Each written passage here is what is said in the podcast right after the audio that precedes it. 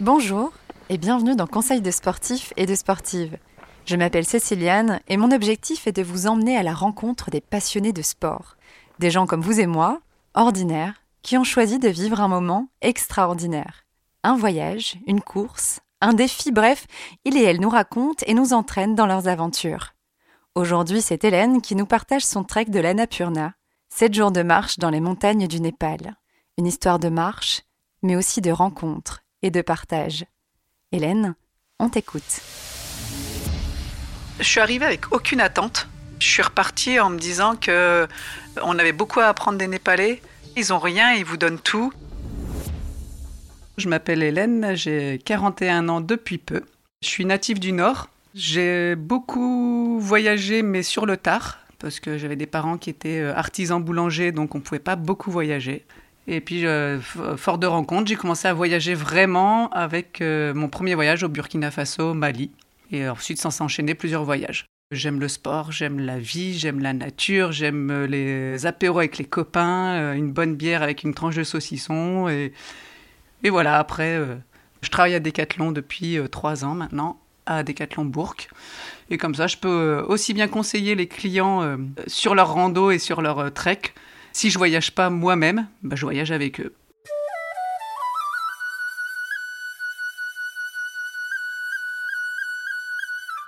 Donc euh, on est en novembre 2017, je viens de finir une saison en acrobranche et euh, une pote qui monte son agence me dit ben tiens si tu venais euh, tester un, voyage un voyage que je vais proposer éventuellement à mes futurs clients au Népal. Donc on part, on est neuf touristes, ils sont trois hommes et on est six femmes. Et on part en novembre 2017 euh, pour trois semaines. Une semaine de trek dans les balcons d'Annapurna et euh, deux autres semaines de découverte du pays, de rafting et euh, de découverte de la jungle népalaise. Qui nous accompagne. On va avoir un guide qui va nous accompagner tout au long du séjour qui s'appelle Sagar, qui par chance parle français. C'est un petit bonhomme, un petit népalais qui a une trentaine d'années. Pendant le trek, on aura un assistant guide qui s'appelle Raja, mais qui fera aussi notre porteur. Et on a trois porteurs, Subas, Topé et Migma. Migma, c'est une femme. Et euh, ben, nous, on est composé euh, de ben, moi-même, donc Hélène, il y a Claire, qui est ma conjointe, Anaïs, qui est accompagnée de son grand-père, euh, qui s'appelle Michel, mais qu'on appellera tous Pépé, parce que voilà, c'est Pépé Michel. Pépé Michel, qui, avec qui on fêtera son anniversaire sur les balcons d'Annapurna et qui fêtera cette année-là ses 81 ans, donc une victoire pour lui. Ensuite, on a euh, Rémi, Mélanie, Mélanie que je connaissais déjà, Alice également, et nous avons un couple avec euh, Charlotte et Mathieu.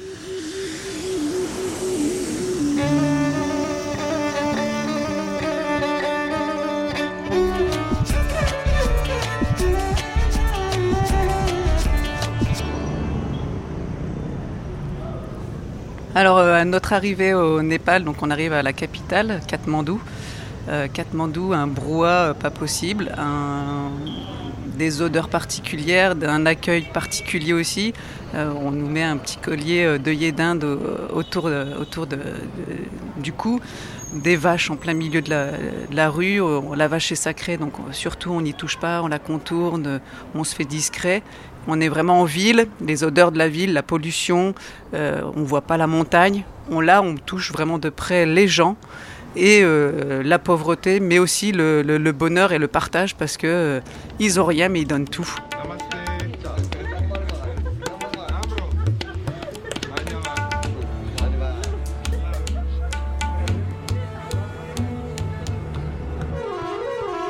Donc euh, on est parti au euh, départ de Katmandou euh, pour direction Pokhara. On a eu beaucoup de, trajets en, bus et les aléas des, trajets en bus et, la folie des bus népalais pour arriver à Pokhara. Pokhara qui est une, ville complètement différente de Katmandou. on va apparenter ça un peu comme à Chamonix. Vous avez autour les montagnes, il y a un lac en, plein milieu, donc vraiment plus de zénitude et moins de, de brouhaha et de folie tout en étant dans un même pays, on a vraiment euh, deux clichés complètement différents.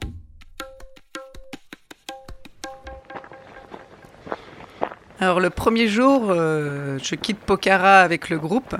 C'est là que commence mon trek et je sais pas à quoi m'attendre. Je me rends compte que le trek va être composé de beaucoup de marches parce que dès le premier jour, on attaque les marches, et une marche, deux marches, trois marches, quatre marches. Et euh, tout au long du, parcours, euh, je me rendrai compte par la suite que les marches bah, mon lot quotidien. Je m'attends pas à faire euh, beaucoup de dénivelé, et pourtant, je peux vous dire que à la fin de la journée, les 1200 mètres de dénivelé positif et les 15 km de marche, les sens bien dans les jambes. Je découvre un côté du Népal où je m'y attendais pas. Quand je me suis dit, tiens, je vais partir faire les balcons de l'Annapurna, je me sentais euh, partir euh, en montagne. Je me suis pas trop renseigné, mais je découvre plutôt euh, des, villages, des personnalités, des gens, des, jeunes qui nous accompagnent, les enfants qui jouent. Je me dis que là, à ce moment-là, ben, mon voyage commence, mon trek commence, et ben, je suis pas au bout de mes surprises en fait, c'est que le début.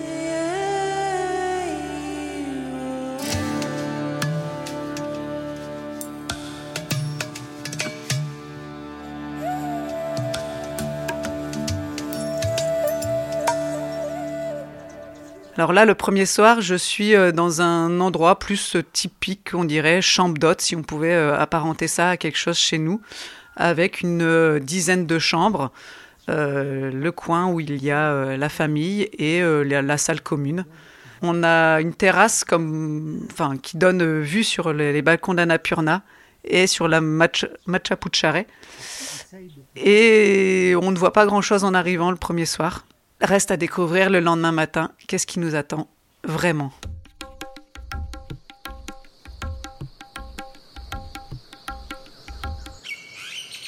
Donc euh, le réveil le lendemain, euh, départ prévu vers 8 heures, donc euh, on se réveille tôt. Et la première chose qu'on fait, c'est d'aller voir le lever de soleil sur les balcons d'Annapurna. Et là, en fait, tu poses la caméra et là, tu fais J'ai un magnifique lever de soleil sur le Machu Picchu et sur les balcons d'Annapurna. Et je sais maintenant, parce que Sagar a pu nous le dire hier, que bah, je sais que c'est ce qui va m'accompagner quasiment pendant une semaine. Donc là, je me dis, mais je vais en prendre plein les yeux, quoi. Ça va être un truc de fou furieux. Je suis bien, il fait pas trop froid, il fait pas chaud non plus, et je me dis que là, c'est une première journée qui va vraiment euh, annoncer des, des nombreuses autres bonnes journées, quoi. Je, découvre aussi, euh, puisque ça avait été fait en coulisses euh, sur le premier jour, je découvre aussi euh, comment bah, nos porteurs s'arrangent pour pouvoir porter nos sacs. Et c'est là que bah, je me rends compte que ben ils ficellent un sac sur l'autre, ils, harnachent vraiment leur pactage. je soupçonne qu'à ce moment-là, ils font un jeu style Shifumi pour savoir qui va prendre quel sac, parce qu'il y a toujours un sac plus lourd. Et ce matin-là, euh, Mingma a perdu au jeu du Shifumi, je pense, parce qu'elle a les deux sacs les plus lourds. Alors est-ce que c'est un test entre eux? Je ne sais pas, je ne m'en mêle pas, ce n'est pas mes histoires. Mais en tout cas, voilà, euh, euh, moi je prends mon petit sac pour la journée. Les, porteurs, eux, prennent deux sacs de touristes, qui chaque sac fait à peu près 8 à 10 kilos. Donc pendant que moi je me promène avec 3-4 kilos sur le dos, bah, eux ils se promènent avec 16 kilos sur le dos. Et on n'est pas sur la même vitesse, quoi. On n'est pas sur les, les mêmes performances physiques. Et euh, ce deuxième jour, c'est là qu'arrive enfin le Graal, mon laissez-passer pour aller sur la route des balcons d'Annapurna. Puisqu'en fait, c'est euh, pour pouvoir faire ce, trek, on a besoin d'un laissez-passer avec euh, telle une carte d'identité hein, que j'ai pu ramener moi en France, avec notre photo, notre nom, prénom, date de naissance. Et donc voilà, Sagar nous donne le fameux Graal pour pouvoir continuer la route vers les balcons d'Annapurna.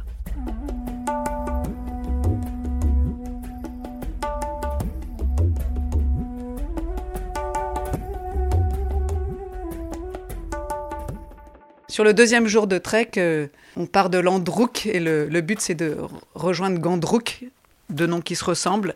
Et pourtant, il y a pas mal de kilomètres qui nous séparent. On va passer par la route un peu touristique.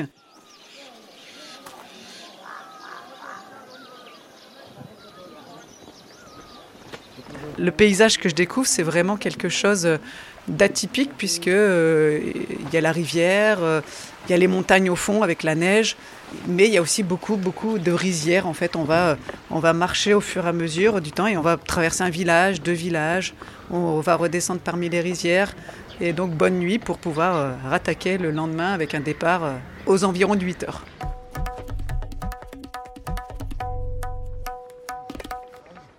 Le matin, euh, réveil à Gandro, qui est le, but, c'est on part dans l'idée de s'arrêter déjeuner à Tente d'Apani, qui est à 2600 mètres d'altitude. Euh, Gandro, qu'on a à 1925 mètres d'altitude. Je suis toujours émerveillée par euh, ce lever de soleil, je suis toujours émerveillée par le paysage que je vois. Les montagnes se masquent, elles se redécouvrent selon où on se, trouve dans, l'avancée du trek. Je découvre qu'il est important de se lever tôt, puisque euh, à midi, voire 13 heures, tu peux ne plus rien voir. Tu, peux être euh, la montagne bouchée. Et donc, il faut, faut profiter euh, du moment euh, présent. Quoi. Donc, euh, objectif atteint, on, arrive à Tandapani pour le, déjeuner. Et euh, on, décide en fait de reprendre la route pour euh, une petite heure et pour avancer sur le programme du lendemain. Les rizières sont un peu, euh, un peu derrière nous. Et je me retrouve euh, euh, avec beaucoup de forêts, des arbres de partout. Et Sagar et Raja qui disent chut, chut. Et là on se dit mais qu'est-ce qu'il dit? Pourquoi chut, chut? Taisez-vous!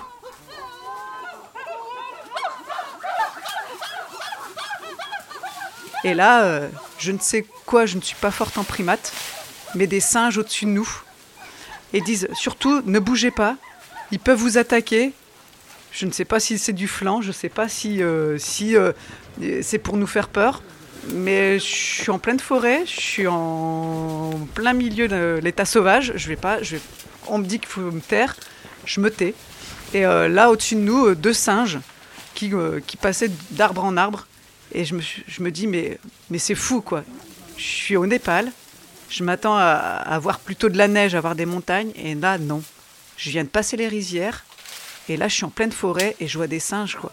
Et les singes, mais euh, libres.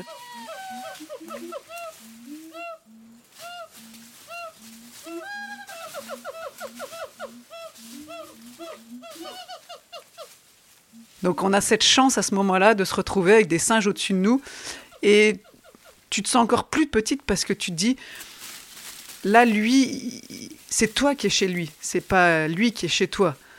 Et tu te fais discret. En fait, tu te dis à ce moment-là, voilà, on te dit chute, on te dit d'avancer tranquillement, on te dit de pas faire geste brusque, et ben t'y vas quoi.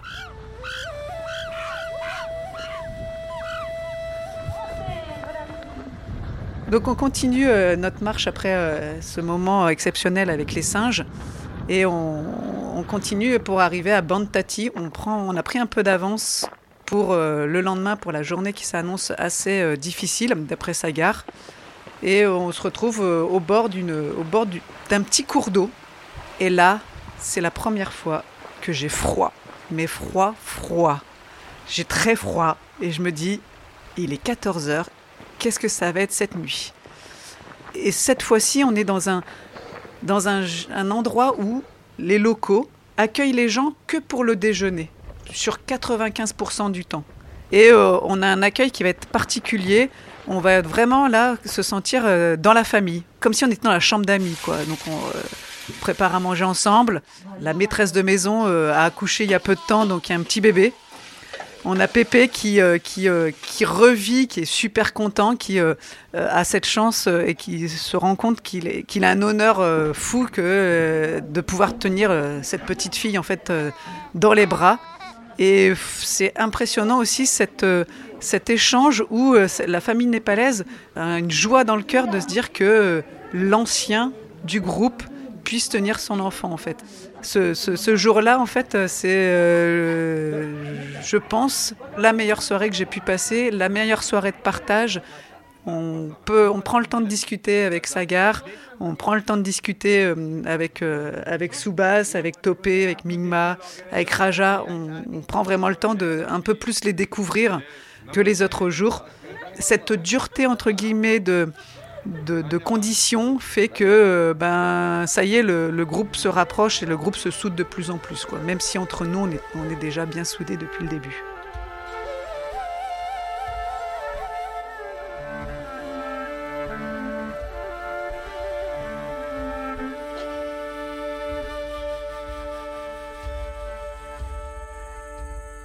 le soir euh, la nuit est déjà tombée la nuit est déjà là mais il n'est pas forcément tard. Et on décide quand même d'aller se coucher euh, assez tôt. On arrive dans nos chambres, lit individuel, chambre double, certes, mais il fait froid. Il fait froid. Et là, avec mon sac de couchage, même 0 degré, je me dis, ça va être terrible. Cette nuit-là va être quand même assez dure. Effectivement, euh, moi, Hélène, habitant la France, cette nuit fut un peu plus terrible que les autres parce que mon petit confort a été un peu touché. Mais je m'attendais pas à ce qu'on m'annonce que ben, cette nuit, nos porteurs ainsi que nos guides nous ont donné nos, leur couverture et eux ont dormi sans couverture. Alors que moi j'ai dormi avec un sac de couchage 0 degré et une couverture qui, je ne le savais pas, était réservée à la base euh, aux guides et euh, aux porteurs. Quoi. Quand, je, quand j'apprends ça, je me dis que c'est, un peu injuste, que si j'avais su ça, ben, j'aurais fait autrement. Mais euh, encore une fois, ben, la bonté népalaise, euh, ils vont pas te dire que ouais, mais moi en fait, si tu prends la couverture, je vais avoir froid, j'en aurai pas. Non, non, ils disent rien, ils te ramènent une couverture parce que t'as froid, et eux, ben, ils s'adaptent. On a beau leur demander, ben, comment ça s'est passé toi ta nuit, il y a pas de problème, y a pas de problème, t'inquiète pas, donc voilà. Et tout ce qu'ils te disent, je dis, ouais, mais tu, vas, ça, tu vas en chier, euh, toi, aujourd'hui, euh, t'as pas dû dormir, tout ça. Et puis il me disait, non, mais je mange du dalbat. Dalbat, c'est ce qu'il mange matin, midi, soir. Dalbat Power. Il me dit, t'inquiète, si tu manges du dalbat, tu avances toute la journée. Alors moi, j'ai eu froid, j'ai pas mangé de dalbat. J'ai quand même avancé, mais j'avais pas 15 euh, kilos sur le dos et j'avais dormi avec une couverture et un sac de couchage 0 degré. On n'est pas tous faits dans le même moule.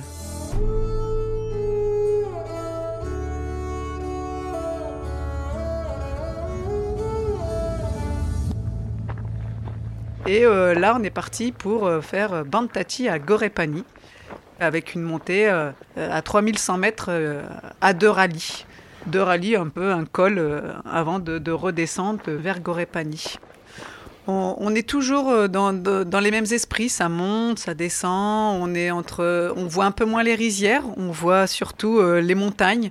On est vraiment plus par, là dans un climat vraiment type, type montagne, où euh, c'est un peu plus euh, aride, mais, euh, mais je m'étonne toujours qu'à 3000 mètres d'altitude, eh ben, il n'y a pas de neige. La neige, elle est beaucoup plus haut. Et aujourd'hui, c'est un jour particulier parce que c'est les 81 ans de Pépé.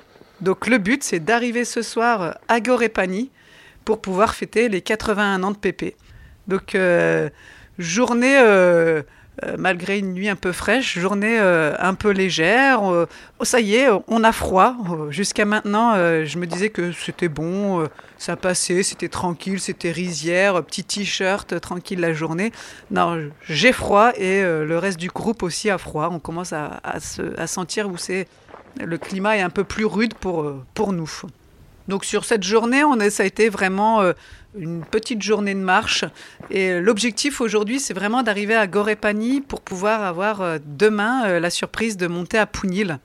Et je ne sais pas encore à quelle heure je vais devoir me lever demain matin, mais je sens que ça va piquer. Je, sens que ça va piquer surtout parce que ce soir, c'est la fiesta, c'est l'anniversaire de Pépé. Faut fêter ses 81 ans coûte que coûte, quoi. Donc euh, Sagar est mis un peu dans la confidence. On lui dit euh, voilà, ce soir c'est l'anniversaire de Pépé, il veut rien dire.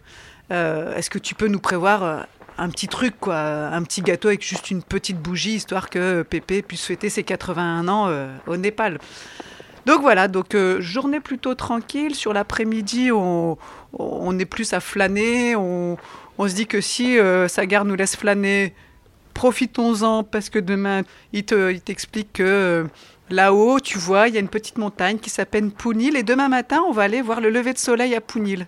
Ok, tu regardes la montagne de Pounil Tu fais, ok, c'est haut. Demain matin, si tu veux voir le lever de soleil qui est à 7 heures du matin, ok, demain, ça va être dur.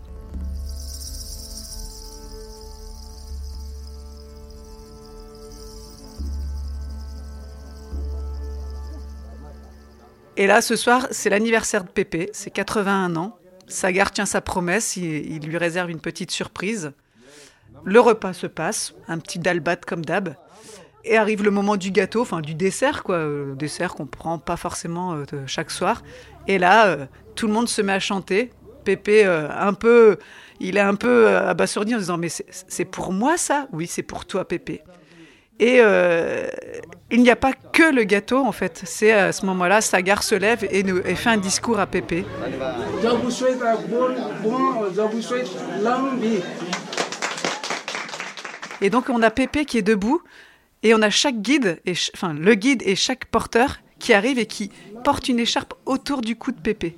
On sent une émotion, mais euh, qui monte, quoi, parce que parce qu'on se rend compte que euh, ce sacrifice que les porteurs ont pu faire, financier, parce que euh, ont dû payer cette écharpe. Si pour nous cette écharpe elle vaut 1 euro là-bas au Népal, pour eux c'est un truc énorme. Et là.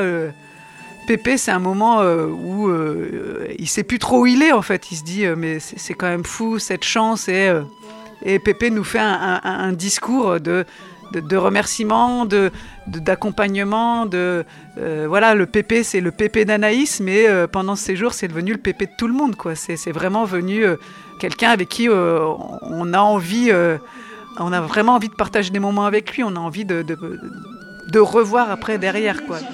Mais là, vous êtes tous très, très attentionnés à ce que je fais, à ce que je fais mal, à ce que, si je suis fatigué. C'est vachement touchant. Et puis même euh, ce soir, c'est somptueux, si tu veux. Voilà, c'est un moment riche en émotions et euh, je pense que c'est euh, c'est le, le moment euh, fort de, de ce- cette journée, en tout cas de ce séjour depuis le début. J'en ai pris plein la gueule, effectivement, sur le, sur le début, mais là, euh, je me dis que les Népalais ont un cœur énorme. Ils ont rien, mais ils donnent tout, en fait.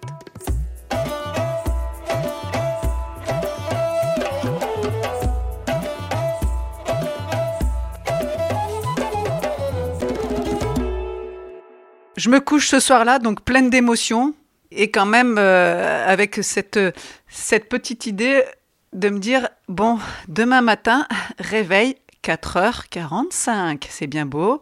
Tu as fait la fête ce soir pour Pépé, tu as fait la fête pour pouvoir fêter ses 81 ans, mais demain matin, il faut que tu montes à Pounil. On a 2860 mètres d'altitude là, et Pounil, c'est 3100. L'objectif, c'est d'être là pour le lever du soleil. Donc faut pas tarder, faut pas traîner, faut pas se dire allez oh, j'y vais tranquille machin. Le but c'est vraiment de pouvoir avoir une vue sur euh, non, pas 360 degrés mais on en a une vue sur 260 degrés environ sur les montagnes.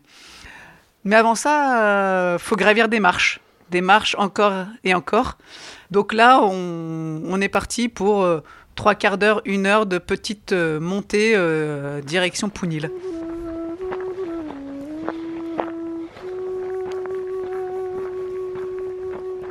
Objectif atteint, on arrive avant le lever de soleil. On est loin d'être seul parce que Pounil, ça reste euh, un endroit où euh, c'est convoité par beaucoup de touristes, par beaucoup de personnes en fait euh, qui font le trek des Annapurna. C'est quand même le point au top pour pouvoir avoir une vue sur toute la chaîne des Annapurna. Les montagnes sont toutes noires, tu as le soleil juste derrière qui commence à apparaître et là tu dis mais qu'est-ce que je vais découvrir quoi? Au fur et à mesure, tu découvres au fur et à mesure et au fur et à mesure et au fur et à mesure euh, vraiment la chaîne des Annapurna. Et là, c'est un moment quand même euh, fou, un moment de joie, un moment de bonheur, un moment qu'on partage tous ensemble. Malheureusement, sans Pépé, parce que Pépé, euh, bah voilà, hier il a un peu forcé, et donc ce matin il n'est pas avec nous. Il fait partie des sages, et donc il s'est dit je ne fais pas cette partie-là ce matin, je vais rater peut-être ça, mais pour pouvoir apprécier mieux le reste du trek dans la journée. Donc en tout cas, voilà, je me sens toute petite, mais vraiment petite, petite face à, à- à l'immensité euh, de la nature et à l'immensité des montagnes. Et je me dis que euh, j'ai de la chance d'être là en fait. J'ai vraiment, vraiment de la chance d'être là.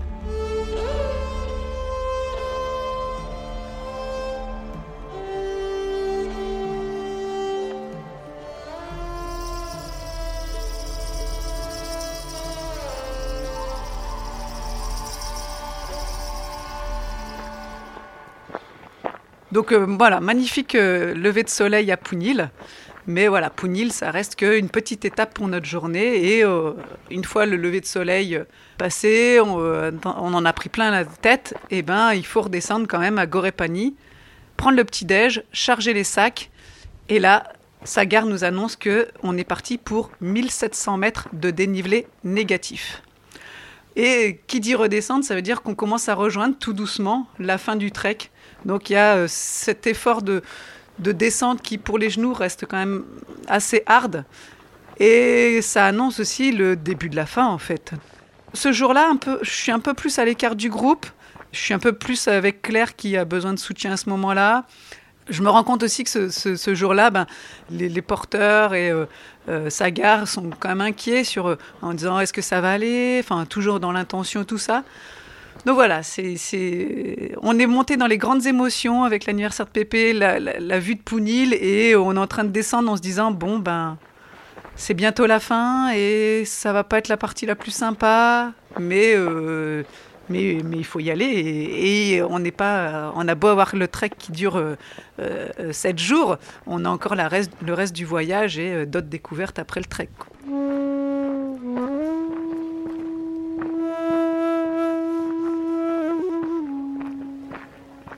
Attaque, euh, ça y est, le dernier soir de trek. On arrive et demain, ça annonce la fin du trek puisque on rejoint Pokhara c'est pas un soir comme tous les autres. On a eu un soir festif la veille et euh, ce soir, c'est plus un peu euh, chacun prend soin de soi et euh, chacun se retrouve avec soi-même, je pense, ou avec son petit groupe pour pouvoir profiter de ce dernier moment-là. On a quand même réussi à se retrouver tous ensemble avec les porteurs pour pouvoir aussi faire ben, un au revoir aux porteurs qu'on allait quitter le lendemain. Et euh, Sagar, lui, euh, on, le gardait avec nous encore euh, à quelques temps. On se couche un peu, chacun, chacun peu, enfin en tout cas pour ma part, un peu morose de la fin, un peu craintif de ce qui va se passer demain. C'est est-ce qu'on, euh, est-ce que Claire va réussir à, rallier jusqu'au bout Est-ce que d'autres vont craquer Et un peu, un peu, un peu de boule au ventre avant de me coucher, quoi.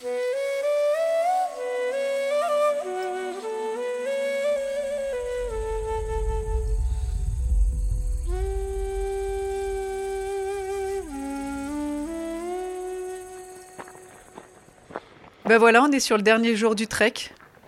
Dernier jour du trek, mais pas dernier jour de voyage, c'est ce qu'il faut se dire. Sagar nous annonce, ça va pas être marrant. Hein. Là, on va encore descendre et on va encore faire du bitume et on va prendre euh, un minibus après pour nous amener en fait directement euh, euh, à Pokhara. Ah oui, j'ai oublié de dire, cette journée-là, on se rend compte que on perd un porteur, puisque en fait Soubas qui, euh, grande nouvelle, euh, le soir, euh, la veille au soir, a appris que lui, il repartait pour une semaine de trek en tant que porteur. Donc il faisait ce qu'on venait de faire, mais en sens inverse, puisqu'il rejoignait un groupe. Donc bonheur pour lui. Par contre, c'est les porteurs et les guides qui sont un peu plus dégoûtés, parce qu'ils en perdent un, donc ils portent plus de sacs. Donc, donc voilà, donc on perd Soubas ce matin et il, il repart lui pour d'autres aventures.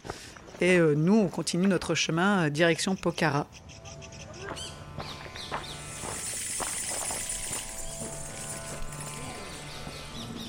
Le trek est fini, on se retrouve à l'hôtel euh, de Pokhara et on peut passer un moment de calme à Pokhara avant de rejoindre Katmandou. Sagar nous, nous accompagne jusqu'à l'hôtel et fait le transfert avec nous.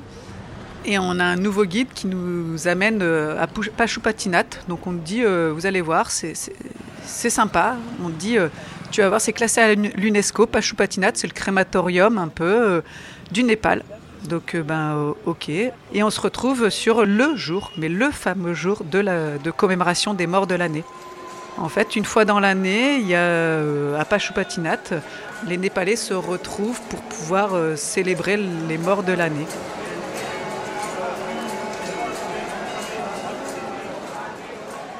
Il y a du monde, il y a du monde partout, il y a des, offrandes de partout, du riz, des œillets d'Inde, des gens euh, qui, qui, vont à droite, à gauche. Et euh, là, à Pachupatinat, on, retrouve Sagar. On a quitté Sagar, c'était notre guide de trek, et là on retrouve Sagar avec sa fille qui saute dans tous les sens et tout ça. Et euh, on lui dit Mais qu'est-ce que tu fais là, Sagar? Et il nous explique, il nous amène rencontrer sa femme. Il nous emmène euh, voir euh, sa famille et il nous explique qu'il y a eu des morts euh, dans son village cette année et qu'ils sont là, ils, ont, ils sont tous retrouvés aujourd'hui pour pouvoir commémorer leur mort sur, sur cette journée. Et là, tu te rends compte que bah, Sagar, il a dormi dehors sur une natte cette nuit pour pouvoir fêter ses morts ce matin même, en fait, à Pachupatinat. Et donc Sagar est fier de nous montrer, enfin de nous faire découvrir sa fille. Il est fier de pouvoir euh, nous montrer sa femme, de nous faire les présentations. Et, c'est euh, j'oublie un peu euh, Pachupatinat et ces, images un peu dures que, que je puisse voir et euh, je suis contente de pouvoir retrouver Sagar et pouvoir lui dire au revoir avant vraiment de, repartir demain en France et de, de, rentrer, rentrer chez moi quoi, dans ma vie de tous les jours. Quoi. La prochaine, prochaine année aussi, j'espère, la prochaine année, au Népal, alors, ce que, ce que je veux retenir euh, du trek, c'est. Euh, je suis arrivée avec aucune attente. J'avais rien regardé de ce qui pouvait se passer et euh, je suis repartie en me disant que on avait beaucoup à apprendre des Népalais, de leur notion de partage, leur notion de vie et leur notion d'écoute à l'autre et de bienveillance. Ça reste des personnes qui ont, ouais, je le répéterai jamais assez, ils ont rien, ils vous donnent tout. Et oui, effectivement, quand on arrive en voyage, ça fait partie du jeu. Hein. Sagar euh, a pu nous demander quand même si on n'avait pas quelque chose pour sa fille, pour l'aider dans les études, pour l'aider. Euh, mais, euh, mais c'est compréhensible de demander parce qu'ils ont tellement rien. Sagar, c'est quelqu'un qui, chaque année, sur Facebook, m'envoie un joyeux anniversaire, mais il va pas me donner, dire Au fait, Hélène, joyeux anniversaire, et t'aurais pas 100 balles. Non, c'est joyeux anniversaire et c'est tout, quoi c'est quelqu'un où euh, si un jour vous voulez aller au Népal et que vous voulez un guide français, faut vraiment pas hésiter. Quoi. Sagar, il, il, est, il est, vraiment, euh, c'est vraiment un, petit bonhomme qui paye pas de mine, mais qui va pas prendre de risques, qui va vous emmener jusqu'au trek, euh, jusqu'au bout, qui va juger vos, vos faiblesses et vos points forts, qui va s'adapter au groupe et qui a un cœur énorme, quoi. Qui a un cœur énorme et qui fait son bonhomme de chemin. Et j'espère qu'il pourra continuer comme ça ainsi, quoi. Merci Hélène de nous avoir fait voyager et de nous avoir livré ces moments de partage et de sport. Merci à vous d'avoir suivi ce récit et si cet épisode vous a plu, n'hésitez pas à le partager et à mettre des étoiles sur Apple Podcast. On se donne rendez-vous le mois prochain pour un nouveau récit de sport. En attendant, je vous laisse avec Sandrine pour d'autres conseils sportifs. À bientôt!